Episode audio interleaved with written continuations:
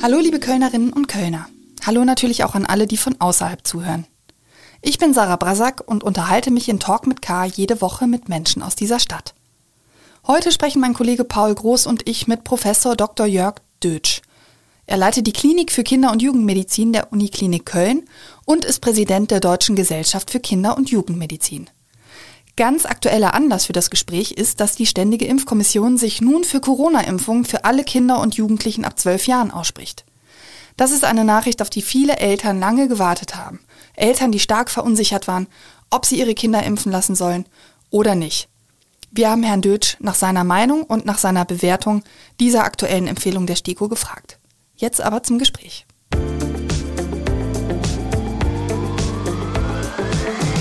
Herr Dötsch, es ist in puncto Corona die Nachricht des Tages. Die Ständige Impfkommission empfiehlt die Impfung nun auch für 12- bis 17-Jährige. Bislang hat sie die Impfung ja nur für bestimmte Jugendliche empfohlen, die etwa gewisse Vorerkrankungen haben. Und die STIKO bezieht sich in ihrer Begründung auf neue wissenschaftliche Daten aus dem amerikanischen Impfprogramm, die eine Empfehlung nun möglich machen. Frage an Sie als Experten. Ist es für Sie plausibel, dass diese Daten nun den Ausschlag geben? Ja, für uns ist das sehr plausibel. Wir haben die Arbeit der STIKO jetzt über viele Monate verfolgt und ähm, begleitet und haben äh, das sehr zu schätzen gewusst, dass die STIKO sich nicht ähm, sofort nach der EMA-Empfehlung, die ja nur auf Basis von etwas über 1000 Kindern äh, gemacht werden konnte, ähm, dass auf dieser Basis der Zulassung nicht eine Empfehlung durch die ähm, STIKO erfolgte, sondern dass man gesagt hat, wir warten ab. Und nun sind in etwa 10 Millionen Kinder und Jugendliche in Ländern geimpft, die kein so gutes Gesundheitssystem wie haben wie wir. Das muss man eben auch immer sagen, wenn viele fragen, warum ähm, wurden in anderen Ländern Empfehlungen ausgesprochen, weil unser Gesundheitssystem eben so gut ist, ähm, war das bei uns in der Abwägung nicht sinnvoll. Jetzt hat die STIKO äh, die Daten ausgewertet und hat beispielsweise gesehen, dass diese Sorge um die äh, Herzmuskelentzündung zwar real ist, besteht, äh, jedes äh, 16.000 bis 100.000. Kind ähm, wird nach der zweiten Impfung davon betroffen. Dass das aber in der Gesamtabwägung nun letztlich sich doch so einordnen lässt, ähm, dass vieles eher für die Impfung spricht, als dafür zurückhaltend zu sein. Die Frage nach der Empfehlung war ja auch deswegen so kompliziert, weil Covid-19 für Kinder und Jugendliche eben vergleichsweise ungefährlich ist. Nur 0,01 Prozent der bekannten Infizierten in der Altersgruppe von 12 bis 17 Jahren mussten bislang in Deutschland intensivmedizinisch behandelt werden. Die Todesfälle liegen im einstelligen Bereich. Ist es auch wegen Long-Covid äh, zu dieser Empfehlung jetzt gekommen aus Ihrer Sicht, weil eben die Gefahr besteht, dass Langzeitfolgen bei Kindern und Jugendlichen zum Problem werden? Oder ist es tatsächlich das unmittelbare Lebensrisiko, was bei Covid höher ist als bei der Impfung? Eine sehr gute, wichtige Frage. Äh, wir wissen noch zu wenig äh, zu Long-Covid bei Kindern und Jugendlichen. Ähm, daher kann das nicht die Grundlage der Stellungnahme für die STIKO sein und äh, nach meinem ähm, Wissen ist das auch nicht die Grundlage, sondern es ist, wie Sie sagen, einerseits natürlich ähm, das letztlich Bedürfnis zu vermeiden, dass Kinder einen schweren Verlauf haben können, denn sie können ins Krankenhaus kommen, sie können auf die Intensivstation kommen, Sie können das sogenannte PIMS haben, dieses zweite Kranksein durch das überschießende Immunsystem. Ähm, und ähm, auf der anderen Seite ist es aber auch der Aspekt, dass man Kindern ermöglichen möchte, dass sie am Leben teilhaben können, dass sie letztlich ähm, äh, in die Schule gehen können, äh, soziale Einrichtungen besuchen können, in den Sportverein Sport treiben können. Das sind die beiden Hauptgründe für die STIKO, jetzt ihre Empfehlung nach dem Bekanntwerden der Nebenwirkungen letztlich auch zu ändern. Jetzt war ja der politische Druck vor dieser ausgesprochenen Empfehlung riesig. Also ich sag mal, Politikerinnen und Politiker aller Couleur haben sich ja in den vergangenen Wochen ja, muss man ja fast sagen, angemaßt oder ähm, auch dazu entschieden, äh, je, nach, je nach Position, ähm, die STIKO zu kritisieren. Wir haben mal ein paar Politiker-Zitate gesammelt. Wolfgang Schäuble sagte zuletzt etwa, stehe dem Bundestagspräsidenten nicht an, die Ständige Impfkommission zu kritisieren. Allerdings, und dann hat er es doch getan, Zitat, darf ich Sie an Ihre Verantwortung erinnern. Ähm, wie haben Sie das erlebt, äh, sozusagen der Druck, der da auf die STIKO ausgeübt wurde? Fanden Sie das in Ordnung? Die STIKO ist ja eine sehr lange bestehende und sehr, sehr gründlich arbeitende Organisation, ähm, besteht seit 1972 und ähm, ist äh, letztlich seit den 90er Jahren ähm, auch dann angegliedert an das Robert Koch Institut. Und ähm, das sind äh, unabhängige Expertinnen und Experten, ähm, die letztlich äh, in einem Gebiet arbeiten, in dem sie immer mit dieser Materie vertraut sind. Deswegen ähm, ist die STIKO eine unglaublich professionelle, gute, gründliche und unabhängige Organisation. Ich glaube, ähm, es ist wichtig, einer solchen Organisation, einer solchen Instanz auch ähm, das Vertrauen entgegenzubringen, wenn man selbst einmal vorübergehend einer anderen Meinung ist.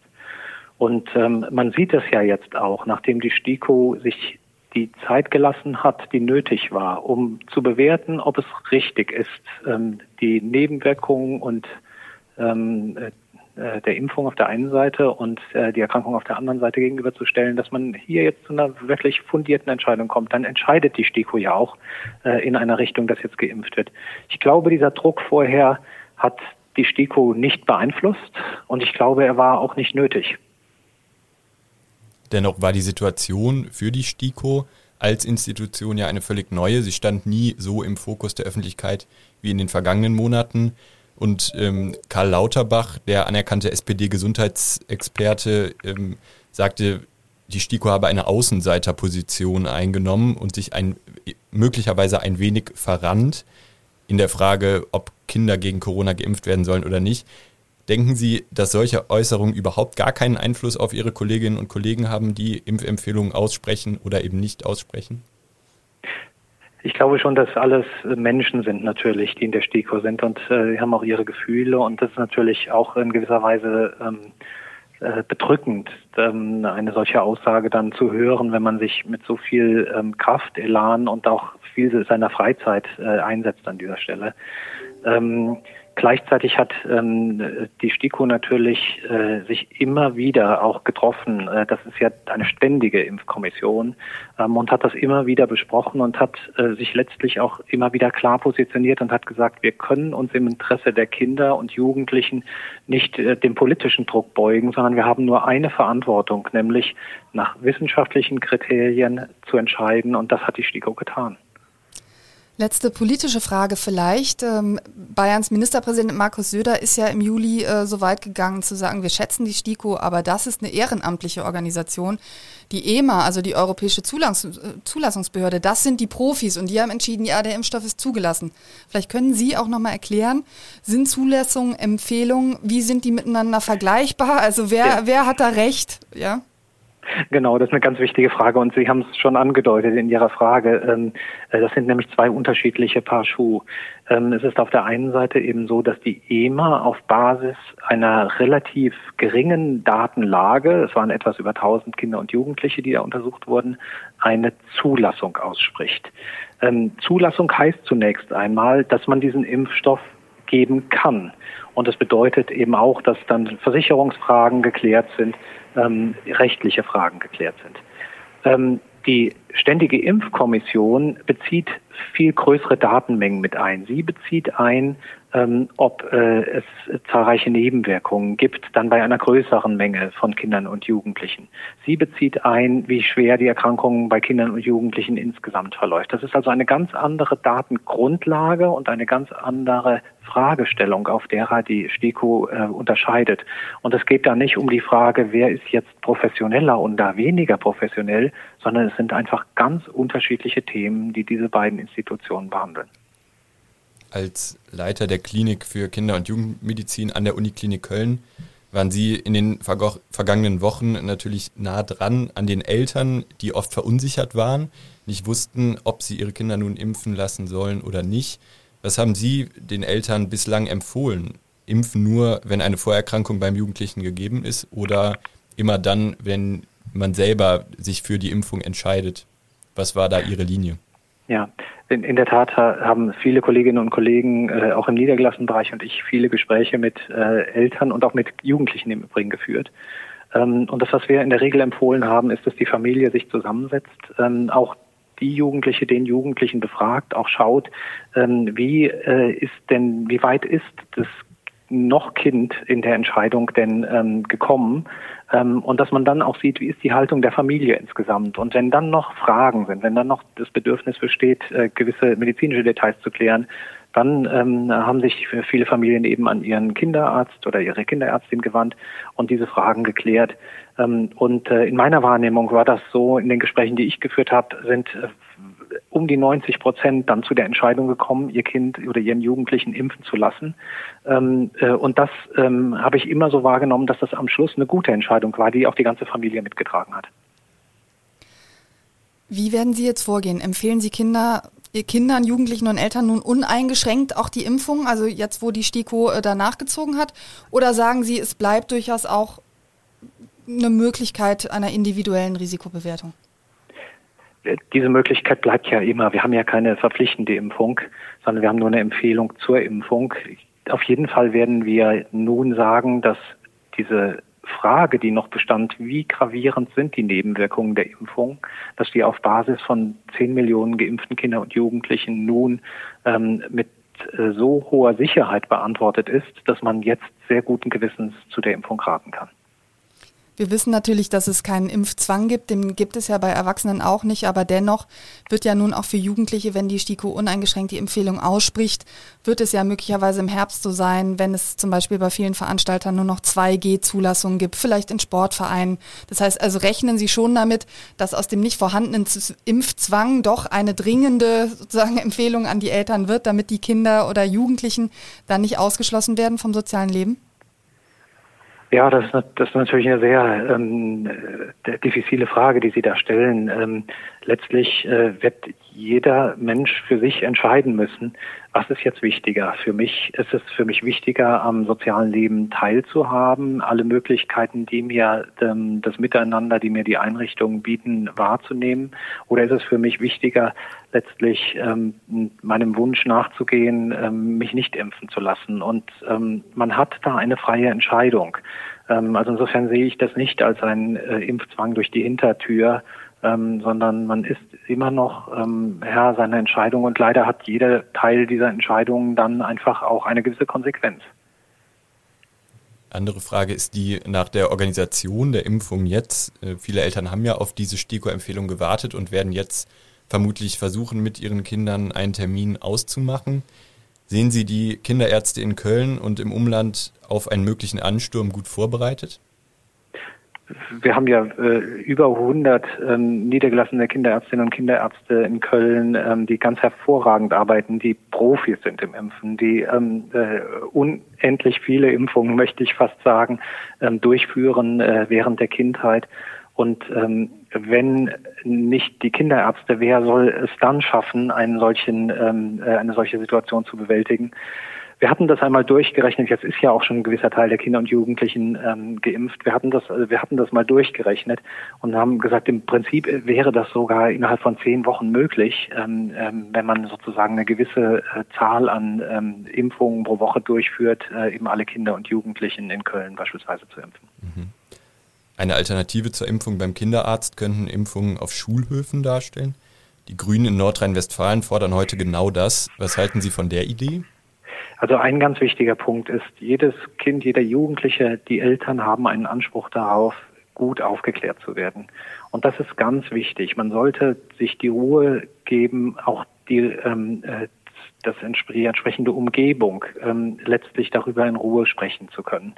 Ähm, ich halte das für verkehrt, jetzt in Aktionismus zu verfallen und ähm, sozusagen an jeder Stelle zu impfen. Die Impfzentren sind ja auch noch eine Möglichkeit, ähm, dass man dort impft. Das ist ja bereits durch Erlass ähm, des äh, Gesundheitsministeriums äh, letztlich seit einiger Zeit möglich. Ähm, und insofern, ähm, nein, wir sollten nicht die Qualität der Beratung und der Impfung eintauschen gegen die Schnelligkeit an diesem Punkt.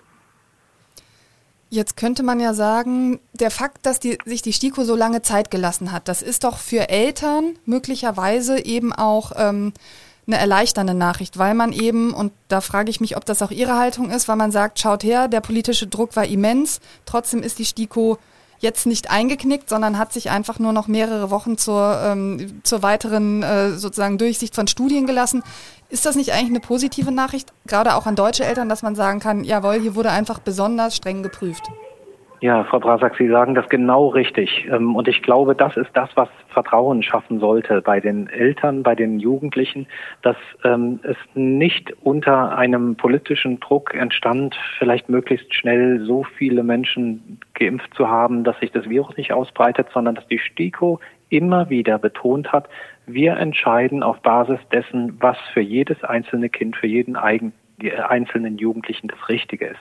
Und das hat die STIKO bis zum letzten Moment gemacht, bis zu dem Moment, als genügend Daten vorlagen, jetzt eine Impfempfehlung zu geben. Das heißt, es ist eine sehr, sehr beruhigende Nachricht äh, für die Eltern. Und es sollte die Eltern wirklich auch beruhigen, wenn sie sich jetzt entscheiden für die Impfung, dass sie eine gute Entscheidung treffen.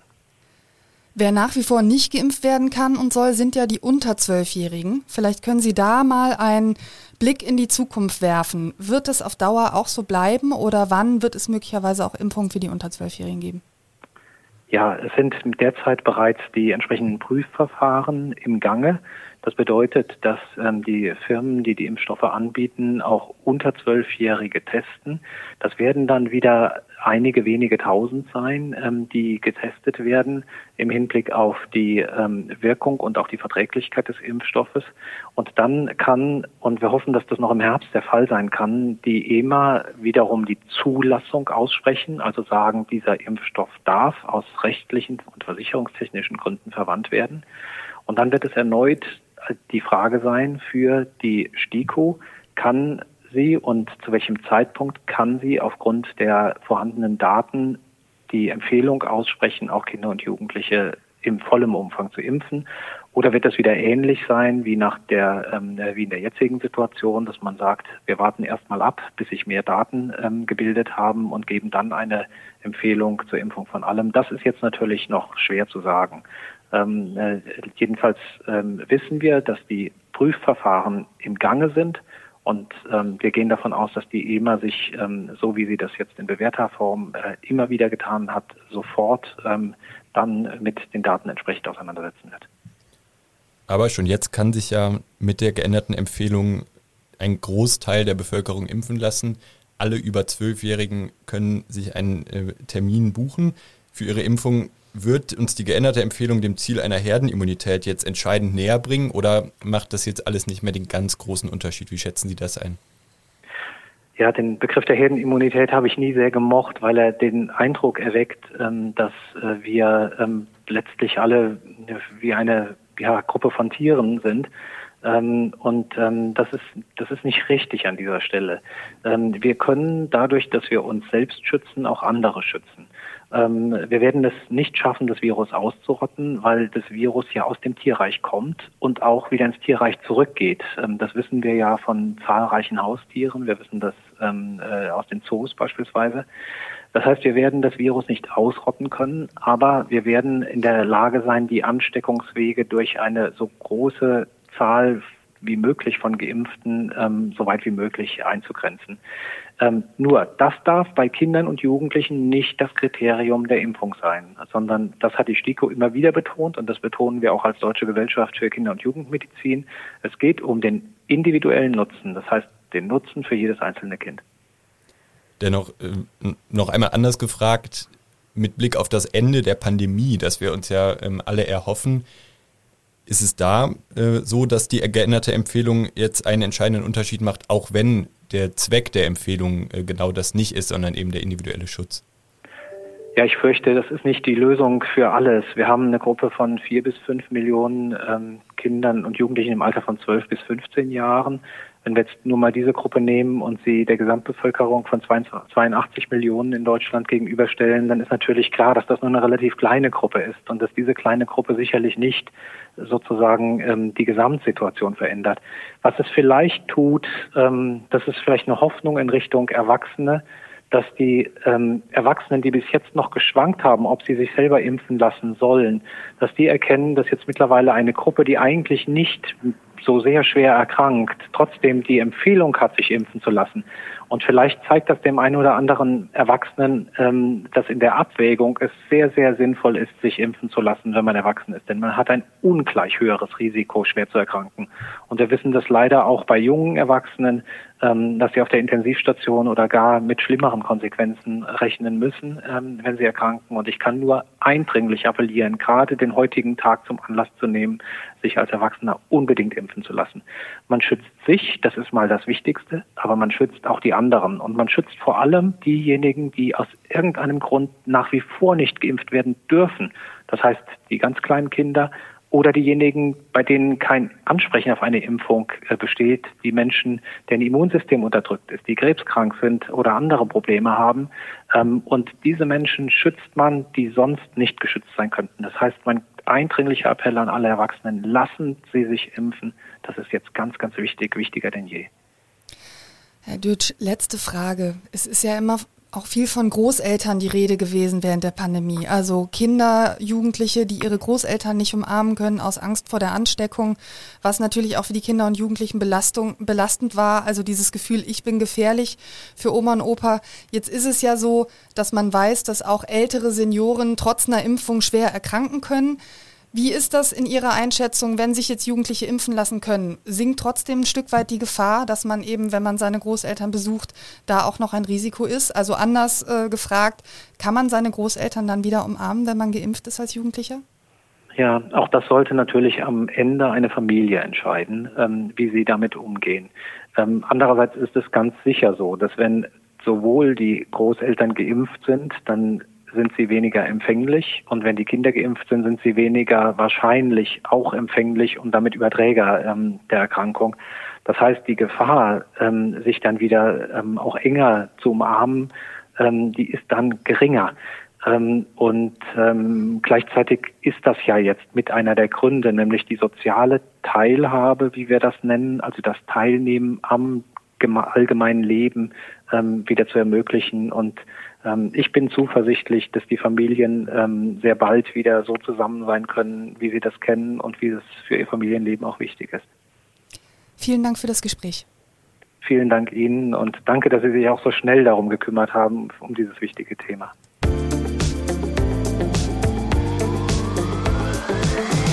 Ich möchte an dieser Stelle neben weiteren Folgen von Talk mit K, in denen ich unter anderem mit dem Politiker Karl Lauterbach oder der Kölner Band Querbeat spreche, auch den Wirtschaftspodcast Economy mit K meines Kollegen Martin Dovidat empfehlen. Beide Podcasts finden Sie auf unserer Internetseite, konkret unter ksda.de slash podcast oder indem Sie das Stichwort Kölner Stadtanzeiger bei einer Podcast-Plattform Ihres Vertrauens eingeben. Sie können die beiden Podcasts dort auch kostenfrei abonnieren, um keine neue Folge zu verpassen. Ich melde mich nächste Woche wieder und sage bis dahin Tschüss und auf Wiederhören.